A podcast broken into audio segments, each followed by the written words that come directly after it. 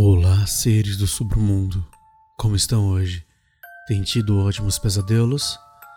Eu espero que vocês tenham gostado da história de Natal. E nessa semana, pelo menos até o Natal, teremos mais algumas. Mas deixo vocês hoje com mais uma história de Natal. Eu sou o Bruno Lima e esse é o Submundo Terror.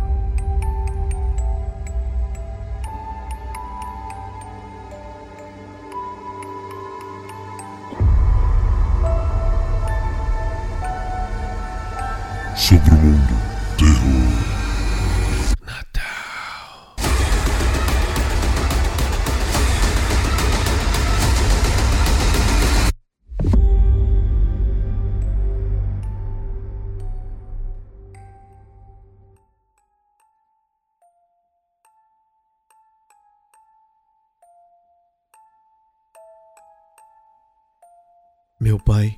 Construiu sua cabana dos sonhos no sul de Ozarks em 1991.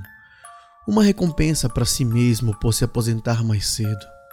A casa levou quase um ano para ser construída, a ponto do condado realmente ter que construir uma estrada para a propriedade da minha família no topo de uma pequena montanha. Eu tinha 14 anos na época, e sim, nós éramos ricos, mas a cabana não refletia isso. Era simples, ao contrário da maioria das monstruosidades que você vê em lugares como Aspen hoje em dia. E naquela idade, eu estava triste de pensar que preferia viver em uma cidade onde seria mais fácil ser mimado e estragado. Eu, no mínimo, odiava estar lá. Mudamos para a cabana no meio do inverno, algumas semanas antes do Natal. Todo mundo estava animado, exceto eu por estar me mudando para aproveitar a manhã de Natal em frente à lareira enorme do qual meu pai se orgulhava tanto. Amélia, minha irmã mais nova, tinha seis anos na época e estava super feliz com o fato do Papai Noel ter um ponto de entrada tão fácil. Nossa velha casa nem tinha uma chaminé. Olhando para trás, o primeiro dia foi um presságio, mas não havia como nós sabermos o que ia acontecer naquele dia. Paramos na cabana por volta do meio-dia de 12 de dezembro. Minha irmã jogando Kirby's Dream Land em seu Game Boy e eu ouvindo Nirvana em meu Walkman. Novamente, eu não estava animado. Mamãe e papai estavam tão animados como sempre e isso acabava me irritando. Meu pai não parava de falar sobre como ele tinha ligado a lareira ao sistema central para que todo o calor fosse distribuído uniformemente por toda a casa. Todos nós começamos a descarregar o que tínhamos na traseira do Bronco. Todo o resto tendo sido removido com um grande custo alguns dias antes. O rosto irritantemente feliz de meu pai se transformou em uma leve carranca quando ele abriu a porta da frente com o ombro. Parece que os responsáveis pela mudança não se importaram muito com o tapete novo, ele disse sarcasticamente. Lá na sala, começando onde terminava o piso de madeira do salgão, havia um rastro de pegadas no carpete, aparentemente feitas de fuligem que ia da frente da entrada até a lareira e a porta dos fundos. Eu bufei com um comentário do meu pai, o que me rendeu um longo olhar da minha mãe.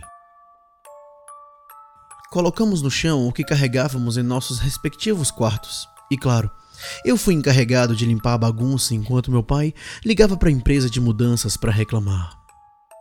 Enquanto esfregava, ocorreu-me que, se as pegadas fossem de fato fuligem, seria difícil explicar por que usaram a lareira em uma cabana nova. Na época, presumi que deveria ter havido um teste executado pelo construtor para garantir que tudo estava funcionando bem. Levei cerca de uma hora para limpar o tapete para satisfação dos meus pais. E então, fui imediatamente para meu novo quarto para continuar chafurdando em minha angústia adolescente.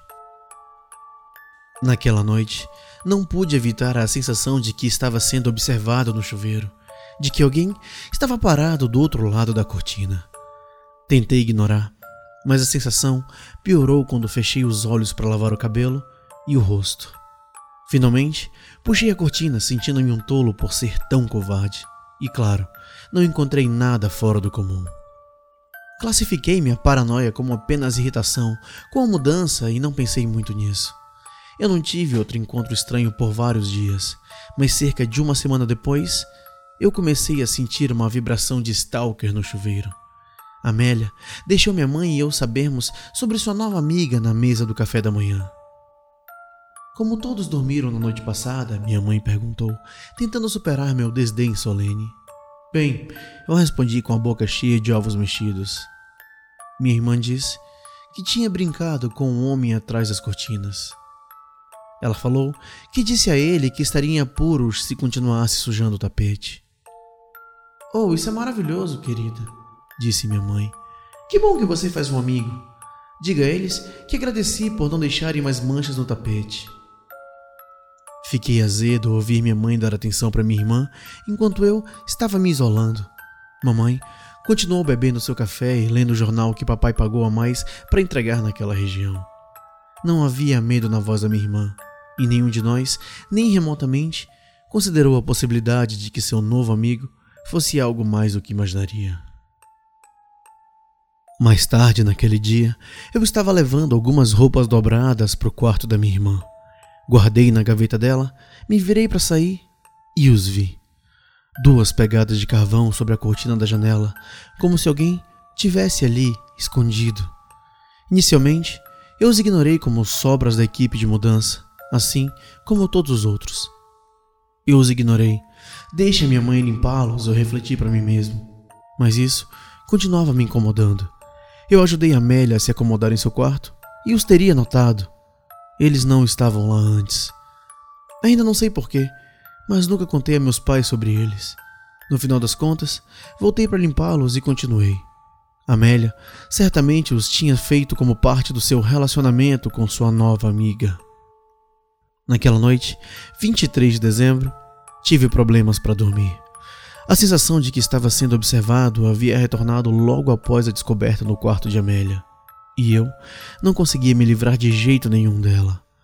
Eu não tinha admitido para mim ainda, mas uma parte microscópica da minha imaginação começou a suspeitar que algo estava errado. Aos 14 anos, eu ainda não tinha acabado com meu medo de fantasmas.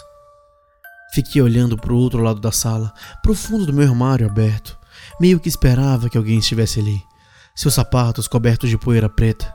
Senti vergonha por estar com medo, mas, finalmente, adormeci por volta da meia-noite. Ainda não consigo lembrar o que me acordou. Só sei que meus lençóis estavam úmidos de suor quando acordei. Senti de novo o que estava sendo observado e comecei a vasculhar o quarto escuro com minha visão embaçada de recém-acordado. Segui minhas cortinas até o chão. Foi então que eu ouvi pés pretos e sujos saindo debaixo delas. Eu pulei um pouco, então esfreguei meus olhos e olhei para trás. Não havia sapatos, mas a cortina se movia levemente. Olhei para a porta do meu armário, que estava fechada, sem fazer nenhum barulho. Agachando-me, puxei meus cobertores sobre minha cabeça, sabendo que se eu os puxasse para baixo, algo estaria lá, sentado no final da minha cama. Depois de um tempo, tentei dormir mas essa noite eu não consegui. Claro, fui culpado no dia seguinte pelos rastros sujos indo para o meu quarto. Eles começavam e terminavam em frente à nossa lareira, assim como da primeira vez, mas claramente levavam o armário do meu quarto e voltavam. Meus pais me deram um grande discurso sobre como eu precisava aceitar minhas novas circunstâncias e começar a tratar a todos e tudo com muito mais respeito. Eu não tinha energia para lutar com eles, tudo que eu conseguia pensar eram as pegadas e a coisa que tinha passado a noite comigo. Eu apenas revirei os olhos e aceitei a minha punição. Ele disse para eu limpar as pegadas e que ficaria sem Walkman até que eu me endireitasse. Não era como se eles fossem acreditar em mim, então por que dizer alguma coisa? Eu esfreguei os carpetes naquele dia em transe, lembrando o que Amélia disse alguns dias antes no café da manhã. Meus pensamentos corriam atrás de explicações racionais, mas continuei chegando a esse estranho amálgama de fantasmas e Papai Noel. Apesar de tudo o que estava acontecendo, eu ainda estava pensando na manhã de Natal, como qualquer pessoa daquela idade. No entanto, quando terminei a limpeza, me resignei a tentar resolver o que estava acontecendo. Eu começaria com a minha irmã. Naquela noite, depois do jantar quase silencioso, fui ao quarto de Amélia fazer algumas perguntas gentis. Ao contornar o batente da porta, encontrei olhando para a abertura do teto. O chão ao redor de sua cama estava coberto com o jornal da manhã. Para que serve tudo isso? Eu perguntei, tentando manter a calma apesar de já saber a resposta. Pro homem que gosta de se esconder nas cortinas. Ela quase sussurrou. Eu disse a ele que manteria o chão limpo. Ele não gosta de deixar rastros porque tem medo que eu tenha de ir embora se a mamãe e o papai descobrirem sobre ele. Eu disse que se fizesse isso por ele, ele me levaria para visitar sua casa. Ele disse que há muitas outras crianças lá com quem eu poderia brincar. Tudo isso ela disse com naturalidade, como se ela e o homem fossem amigos há anos. Quase perdi a pouca calma que me restava, arregalando os olhos e abrindo a boca para desprezá-la por ser tão ingênua, mas me contive. Resolvendo tentar resolver o mistério sozinho, sem envergonhar uma criança de seis anos.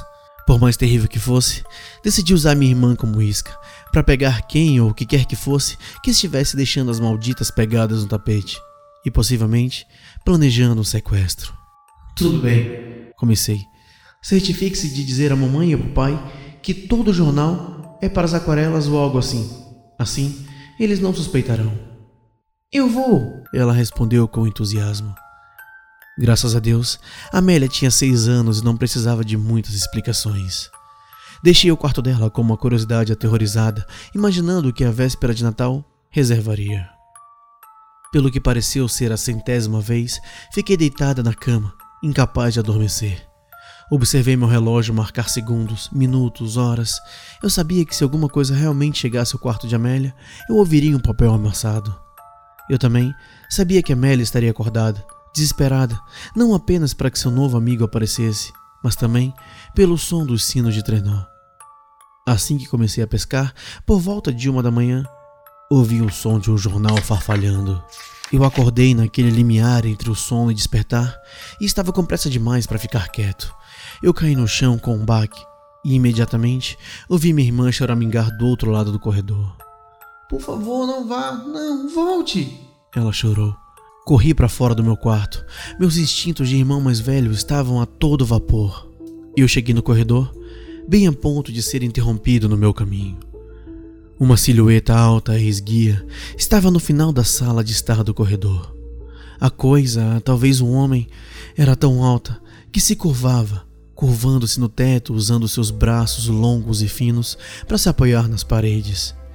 O brilho lunar que entrava pela clarabóia era apenas o suficiente para me mostrar que era uniformemente pálido, quase branco como papel e usava uma roupa, um terno com uma gravata vermelha.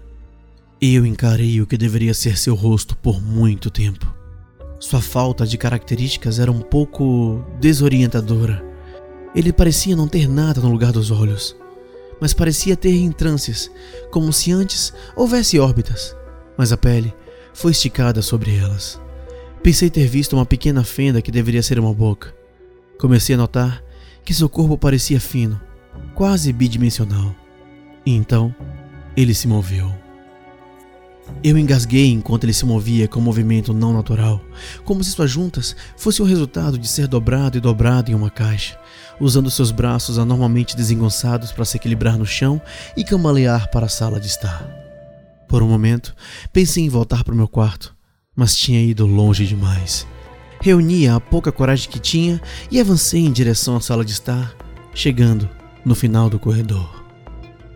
A luz da lua Segui a trilha de pegadas acinzentadas com meus olhos até a sala, onde as portas gêmeas da lareira estavam abertas. Tive um vislumbre de um galho sendo retraído para a chaminé. Eu apenas encarei, não ousando me mover, não ousando respirar muito alto ou profundamente, para que não voltasse para mim. Amélia me tirou do transe. Não machuque, ela sussurrou mansamente atrás de mim. Eu me virei assustado, meu coração batendo forte no meu peito.